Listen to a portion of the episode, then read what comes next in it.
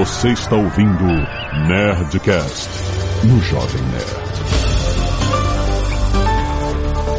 Landa, nerds! Aqui é Alexandre Antônio do Jovem Nerd. 2020 não acaba nunca. O rendimento do seu investimento não vai se importar com sua opinião política. Peraí, você falou aqui o Vinícius? Não, ou não falou. cortou? Já, já considera que a gente sabe quem ele é.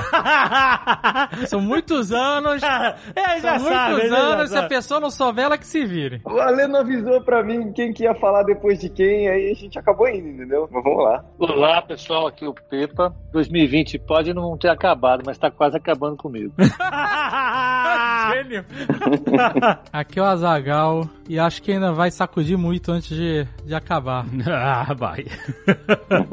Três meses, três meses. Olha aí. Só três meses. Pois é. É o último trimestre do ano. Ah, Tá vendo? Olha como o economista pensa. Eu não penso em três meses, eu penso em trimestre. é o último quarter. É, last quarter. Last quarter. A sua esposa engravidou de três trimestres, Pedro? Foi três balanços. né? Três balanços. Três balanços. A primeira coisa que a gente faz quando começa o mês é pensar, será que vai ter resultado agora? Sim, vai. Então, virou o trimestre. É assim que funciona. Muito bem, nerds, estamos aqui na reta final de 2020, o último trimestre começando, sendo que depois de tanta turbulência ainda existe uma a ser superada. As eleições presidenciais norte-americanas. É isso que a gente vai conversar sobre os impactos, né? A gente não vai falar sobre política, a gente vai falar sobre como o mercado está vendo isso, a eleição mais polarizada da história, já teve debates, os americanos estão puxando os cabelos, chocados. Estou achando engraçado que eles, americanos ficando chocados com o debate loucura americano, nunca viram um debate a presidente do Brasil.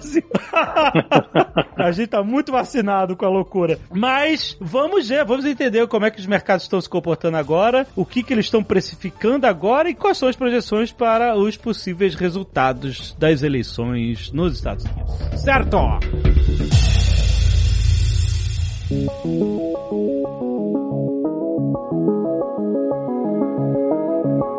Normalmente, qualquer período de eleição, ainda mais quando é nos Estados Unidos, ele é um momento de atenção, vamos dizer assim, né? Sim. Porque ou ele tá tratando de uma reeleição, ou ele tá tratando de uma mudança de governo, né? De uma mudança de direcionamento, né? Entre democratas e republicanos. Aham. Então, sempre que tem eleição nos Estados Unidos, o mundo inteiro tá olhando, porque isso vai mexer em bolsa do mundo inteiro, vai mexer em mercado do mundo inteiro. Sim. Às vezes é só naquele momento de transição, às vezes tem um período maior, né? Só que desta vez,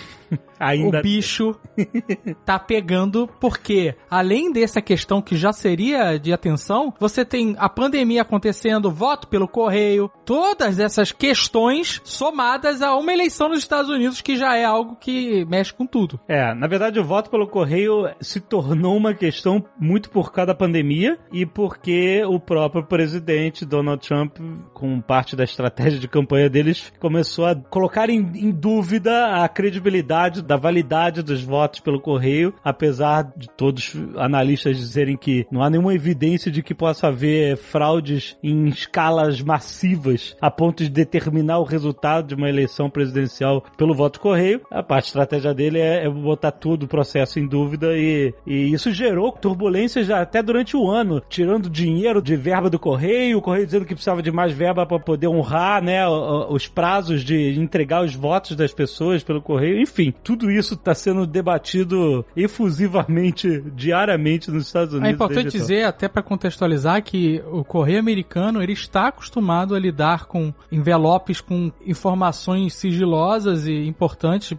É, é normal nos Estados Unidos as pessoas mandarem cheque pelo correio. Aham. Mete no envelope e manda-me. E é correio normal, não é um correio registrado com assinatura de quem recebeu, nada disso. Aham. Então esse tipo de informação já circula dentro do correio, assim, né? Documentos, vamos dizer assim, né? Aham, aham. A credibilidade do correio é incontestável. Até Donald Trump aparecer.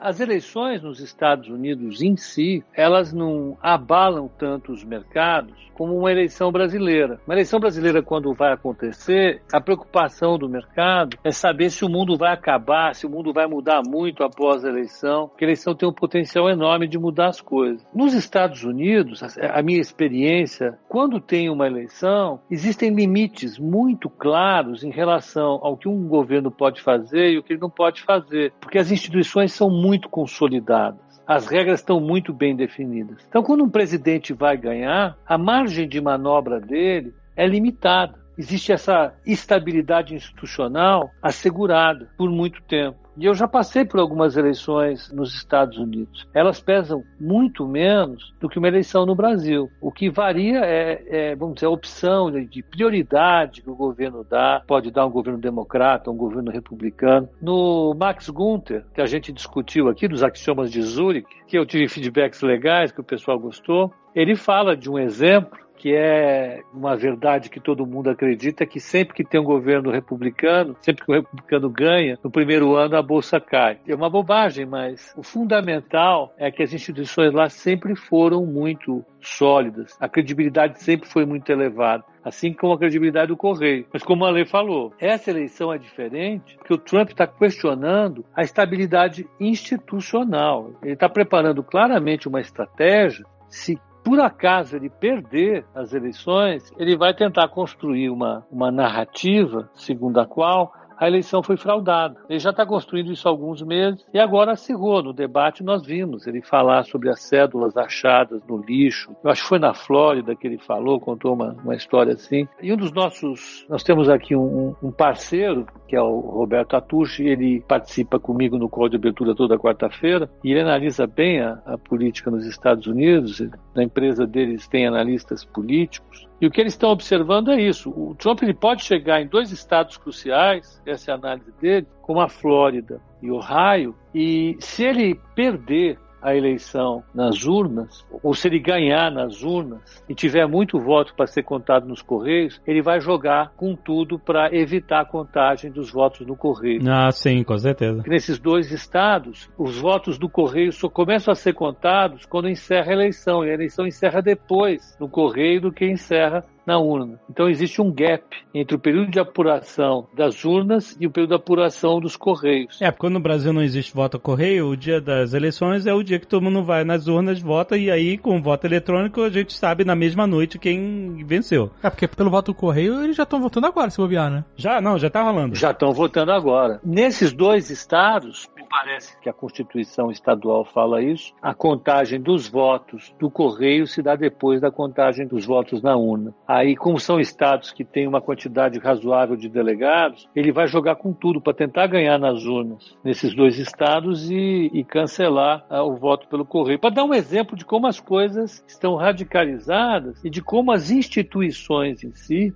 estão, de certa forma, ameaçadas por essa determinação do Trump em, em, governar dessa maneira. No pior dos cenários, quando você acha que isso se arrasta, essa, essa contagem de votos aí, e, e, e se o, o, Trump realmente conseguir emaranhar essa, essas eleições? E quanto isso vai impactar para a Bolsa? Bastante, né? Se a diferença de votos for muito pequena, ele consegue contestar a apuração, jogar a narrativa da fraude, e isso vai depender primeiro de cada legislação estadual. Então você tem os tribunais estaduais para decidirem isso primeiro. Depois, você vai para a Suprema Corte. Isso pode se arrastar uns 60 dias. Bastante tempo, né? É, mas ele vai precisar contar com um apoio muito grande do Partido Republicano, né? Isso é importante. Ele vai precisar ter o apoio político dos principais líderes republicanos. E nessa semana, assim, nos dias posteriores ao debate, alguns republicanos importantes começaram a, a esvaziar o discurso da fraude. Eles ficaram um pouco menos comprometidos com essa ideia de contestar as eleições após o final da eleição. Pode ser que ele chegue no dia 3 de novembro com menos apoio do Partido Republicano para esse projeto em particular, para esse projeto de questionar as eleições.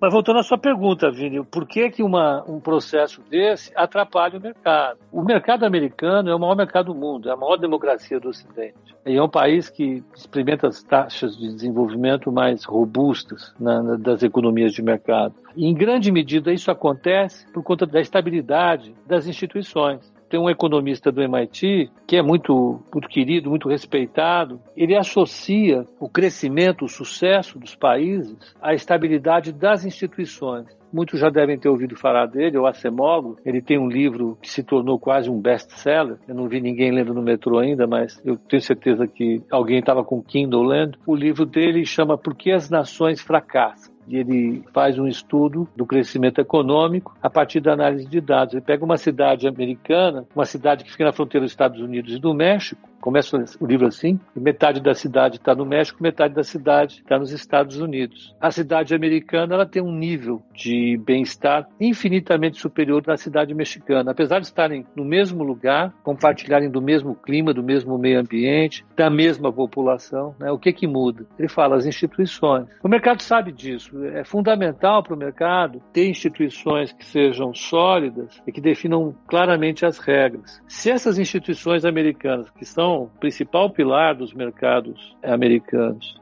que eu digo da economia real, da indústria, do comércio, das finanças, do turismo, de tudo isso que os Estados Unidos têm, que é muito robusto. Se as instituições fraquejam, a economia americana vai fraquejar junto. E é isso que o mercado teme. A democracia americana ficar um pouco mais arranhada, ficar arranhada durante esse processo. Aí, como nós estamos vivendo um momento muito frágil, muito decisivo para a recuperação da economia e dos mercados, isso pode fazer de semanas a meses de espera, pode fazer com que o mercado caia caia efetivamente. E esse é o risco que a gente está observando nos preços praticados lá fora.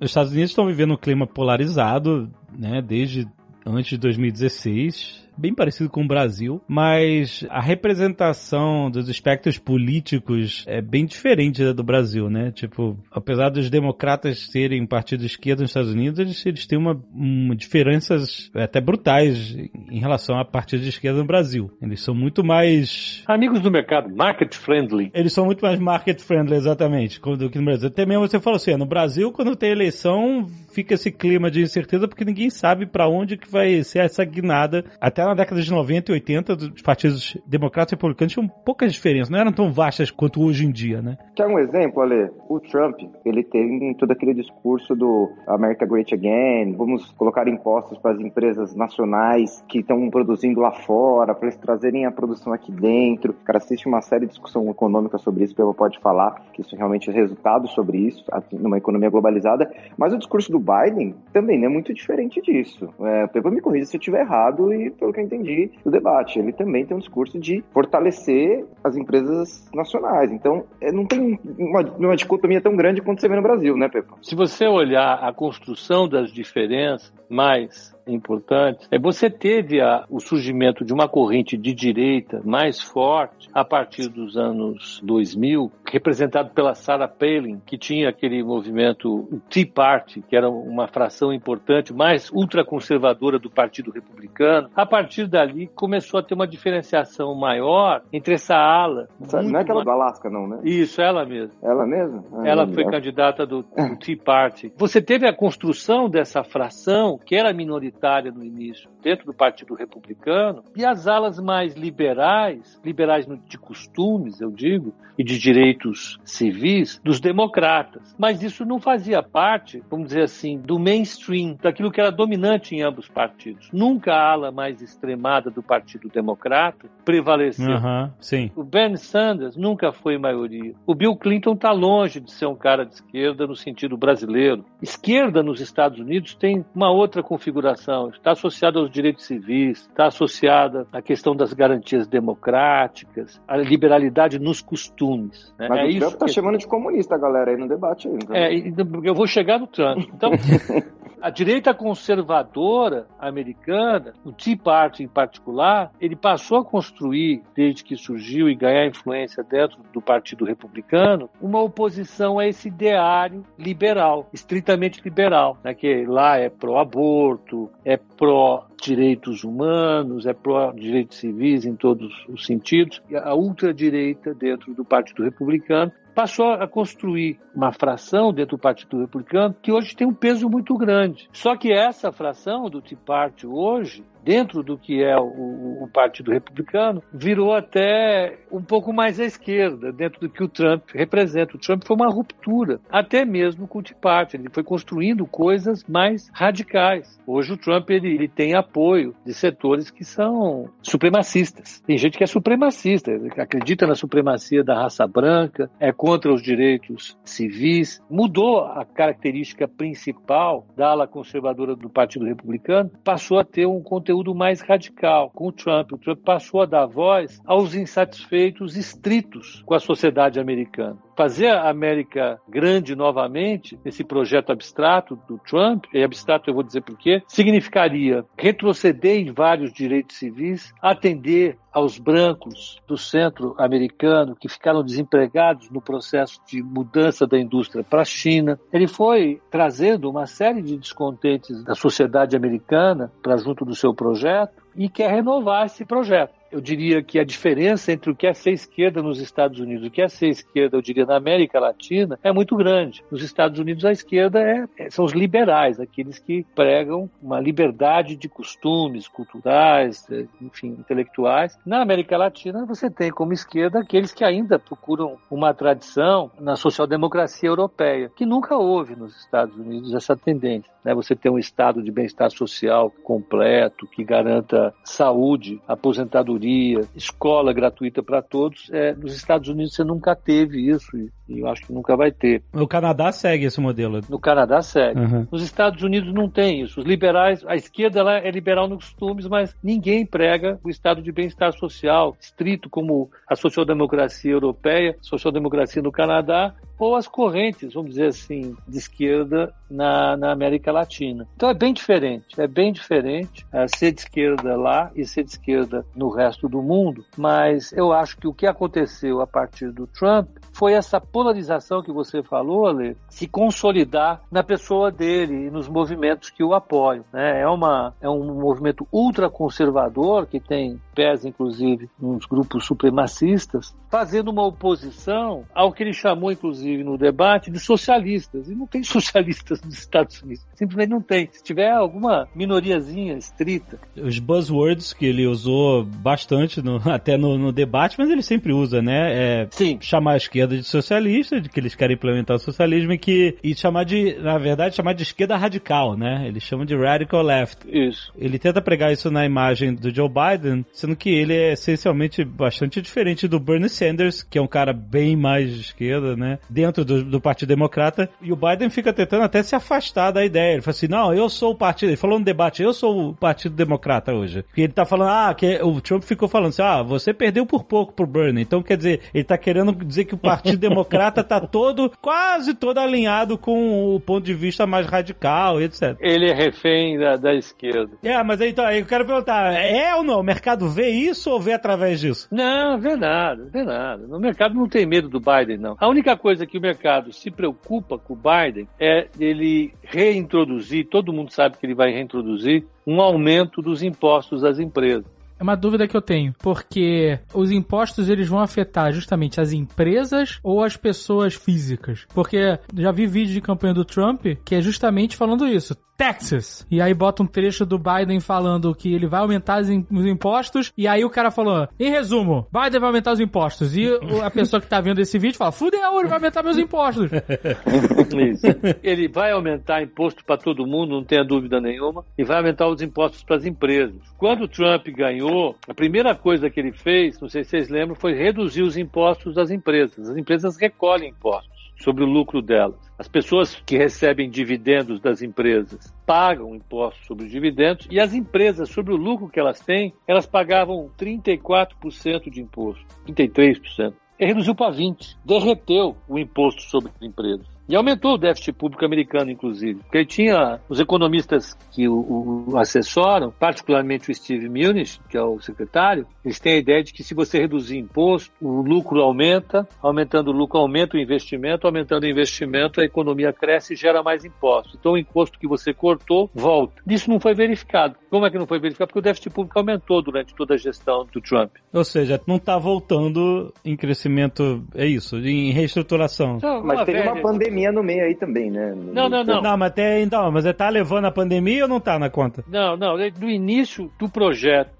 de 2018 e 2019, a arrecadação, o déficit público aumentou. É isso. Então, o que o Biden vai fazer é seguinte, nós temos uma conta para pagar. Como é que vamos pagar essa conta? Imposto. Imposto. E ponto, acabou. Como o mercado já sabe, quando o Biden ganhar, o mercado vai cair um pouco. Muito? Não, eu não acho que vai cair muito. Por quê? Porque como a chance do Biden ganhar está subindo, o mercado já está precificando isso em parte. Quando as pesquisas estavam dando 7, 8 pontos de vantagem para o Biden, a chance que o mercado via, que o mercado de apostas via do Biden ganhar, era de 50%, 50 e poucos por cento. Depois do debate, a chance subiu para 60 e poucos por cento. Então o mercado já está vendo a chance do Biden ganhar com maior intensidade. No dia do debate foi o dia que a arrecadação de doações para a campanha do Biden bateu recorde. Ah, é? É, Caraca. durante o debate, né? Durante o debate. né? Foi. O ex-presidente, o ex-CEO do Goldman Sachs, ele falou logo depois do debate que o mercado precisa se defrontar agora, cair na real. O mercado sempre achou bom o Trump ganhar. Ficou claro agora para o mercado que ele tem duas opções: enfrentar os problemas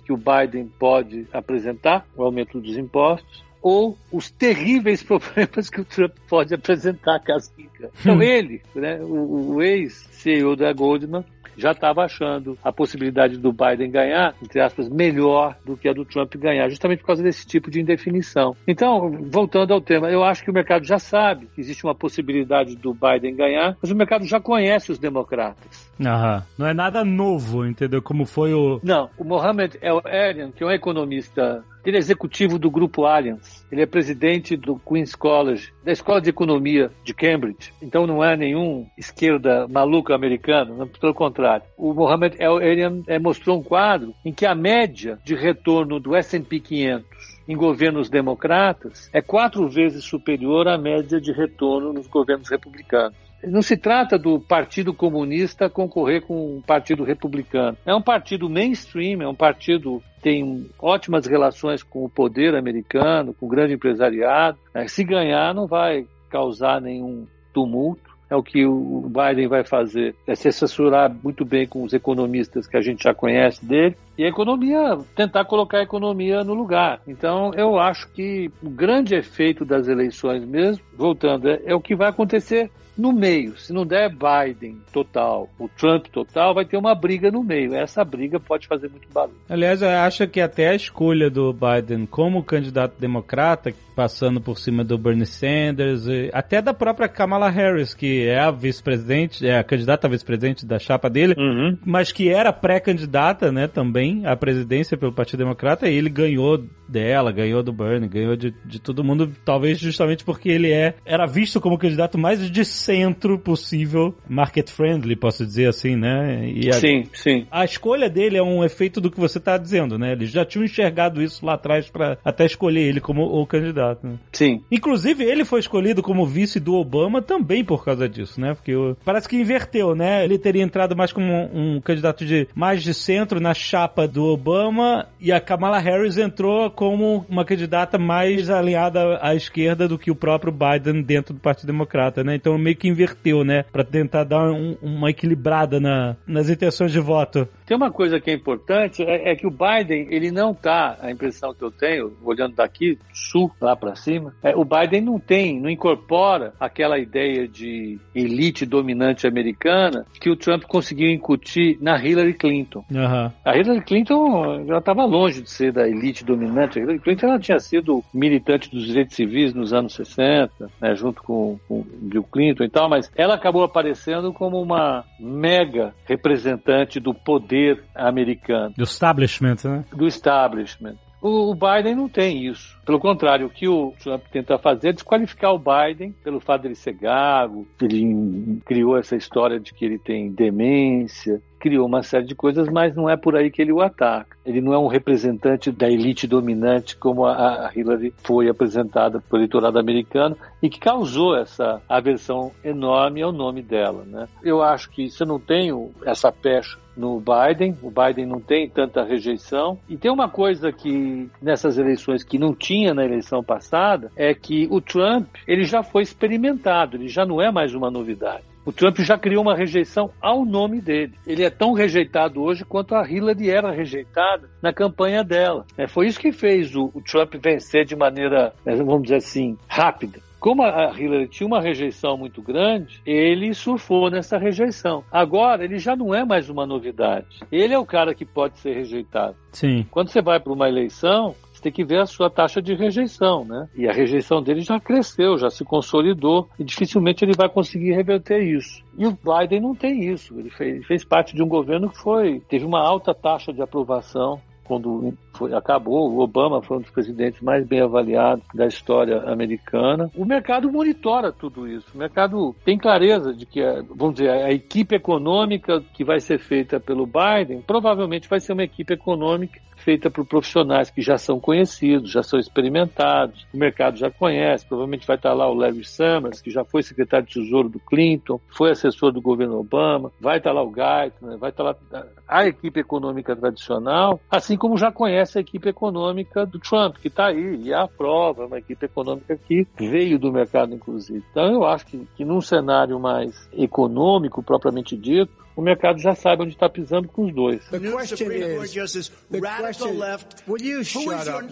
quero saber o seguinte: e se o Biden ganha por uma margem pequena ou por uma margem grande e o Trump resolve contestar isso, o partido Vai até dele. o Supremo, né? É, aí ele resolve falar: não, não aceito, né? Não aceito essa, esse resultado. Isso vai levar alguns meses para se resolver. Pode ter repercussões complicadas em termos de protestos nas ruas, né? Aham. Qual vai ser o reflexo disso na bolsa americana que acaba refletindo nas bolsas do mundo inteiro? Se você pegar o S&P e o Nasdaq, os dois estão acima do que estavam antes da crise, um pouco acima. A bolsa caiu, se recuperou completamente, até subiu um pouquinho. O Nasdaq subiu mais. Então, elas já estão assim com o preço bem esticado. Para elas caírem um pouco, não precisa muita coisa. Então, estou dizendo com isso. Elas já estão lá em cima. Se tiver uma confusão dessa, elas podem cair. Quanto? É difícil chutar o número, a gente sabe disso, né? É bem É, difícil. claro. Mas não é algo menos do que 15%. Concorda ou não? Então, vamos lembrar quando o Banco Central americano estava tentando normalizar a política monetária no último semestre de 2018. Quando o Jeremy Powell tentou subir a taxa, normalizar a política monetária, dizendo que ia subir um pouquinho a taxa de juros overnight, os mercados caíram entre 12% e 15%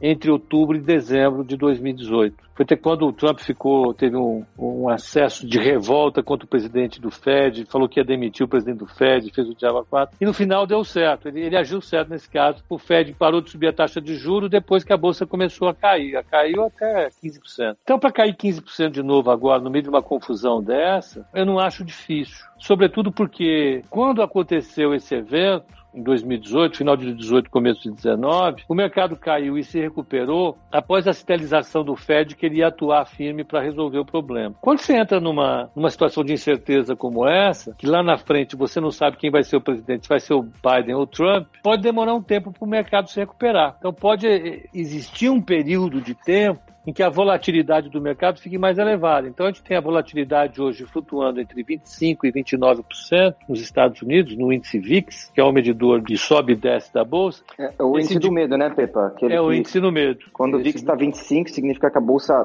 tende a oscilar de 25 para cima, 25 para baixo, não é isso? Isso, no horizonte de um ano. Então isso pode subir, pode subir para 35, isso pode fazer com que haja um aumento da aversão ao risco, então a bolsa lá cai 15%, pode cair 20%. Isso pode dar uma piorada nas condições financeiras do mundo. Isso pode fazer com que as expectativas de crescimento comecem a ser revistas para baixo. A gente vê quando o otimismo, o pessimismo, quando ele começa a mexer, ele mexe com tudo. Isso pode abalar muito a nossa vida aqui no Brasil. O dólar pode subir ainda mais, a taxa de juros pode subir ainda mais, a bolsa aqui pode cair, cair de verdade. Né? Se a americana cai 15, 20%, a nossa cai pelo menos isso. E nós que estamos aqui não conseguimos recuperar tudo. Né? Nós caímos de 116 para 60, conseguimos ir até os 105. Agora estamos bem abaixo disso. Então, a bolsa aqui pode ter um, um, revés, e se você levar em consideração que a gente está vivendo um momento de aumento da percepção de risco em relação ao Brasil, pode deixar a gente numa situação um pouco mais delicada mesmo. Não é um cenário bom, mas é hipotético. É 2020, né?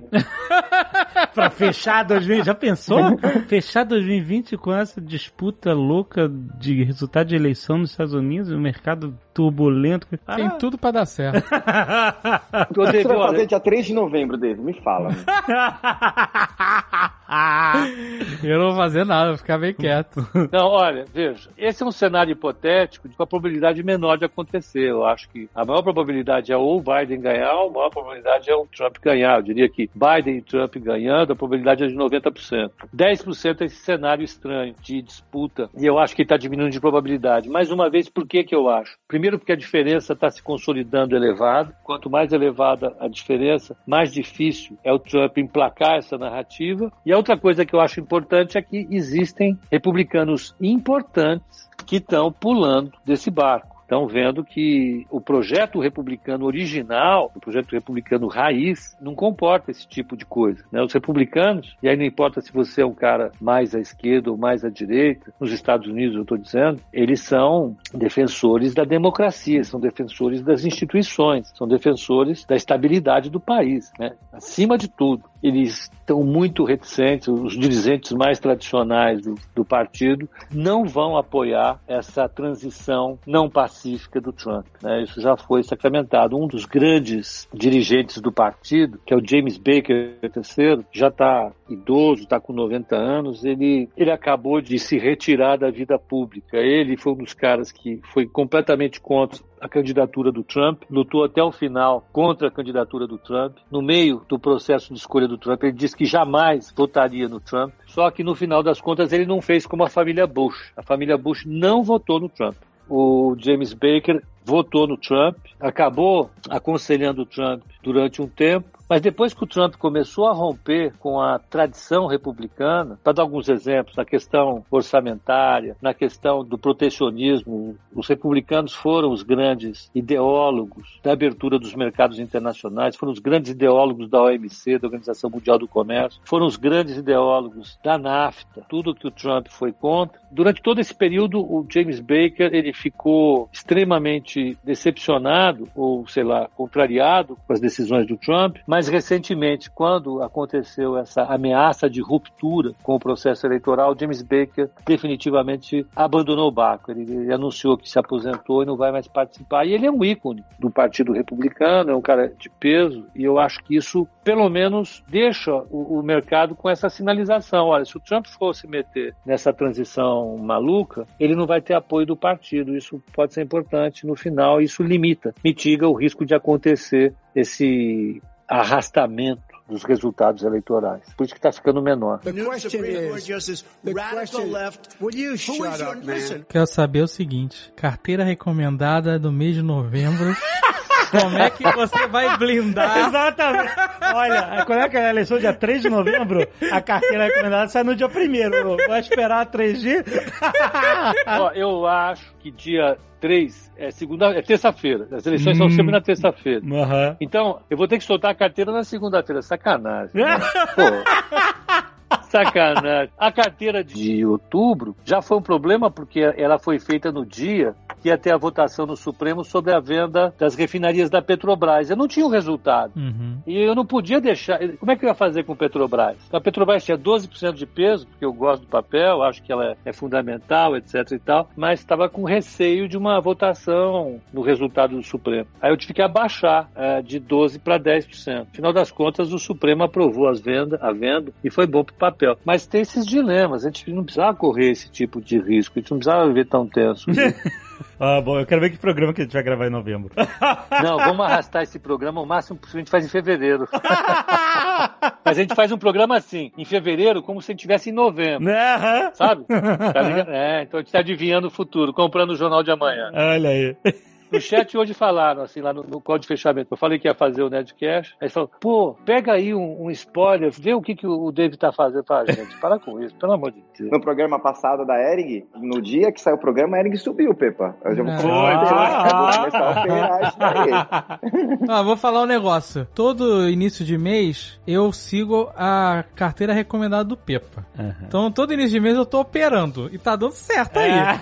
Tô, Tá tá seguindo, dando tô seguindo o Pepa e como é que tá aí a nova futura de rentabilidade no ano? Aham, tá vendo? Dave, fake news. Essa história é fake news. Eu sou contra ela totalmente.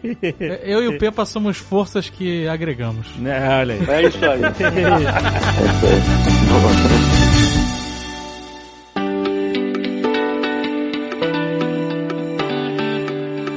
Muito bem, seu Vinícius. Que temos? O que temos neste mês? A gente ainda tá um pouco calmo. Quando chegar em novembro, vai ser... o bicho vai pegar. Já pensei nisso. A gente tem que sempre trazer alguma coisa oportuna ao momento, ao conteúdo que a gente falou. Então, assim, o que, que eu pensei? Cara, estamos num momento de indecisão. Esse programa vai sair e ele vai sair, o próximo vai sair só depois das eleições dos Estados Unidos. O que, que eu trouxe pra gente? Eu trouxe dois fundos. Ouro. É isso aí.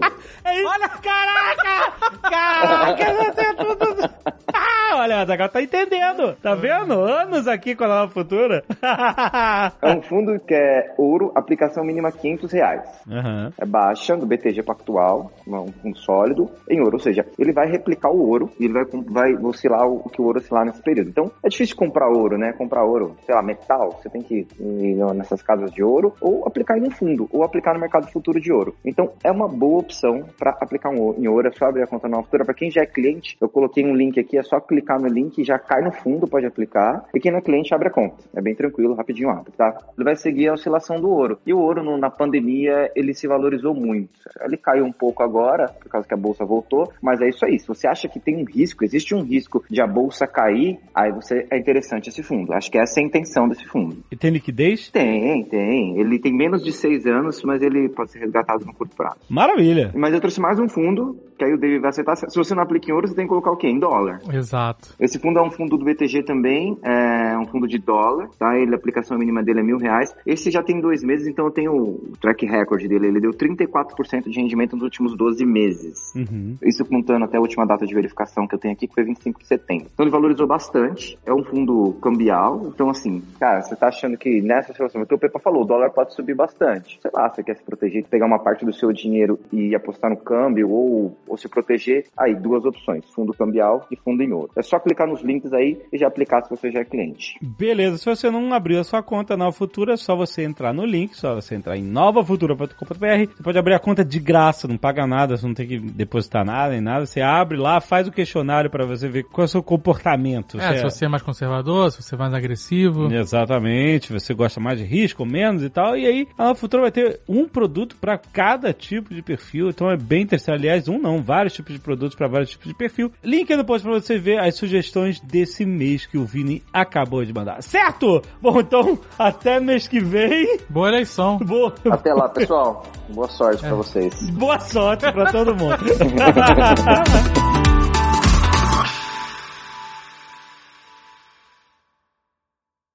Este Nerdcast foi editado por Radiofobia, podcast e multimídia.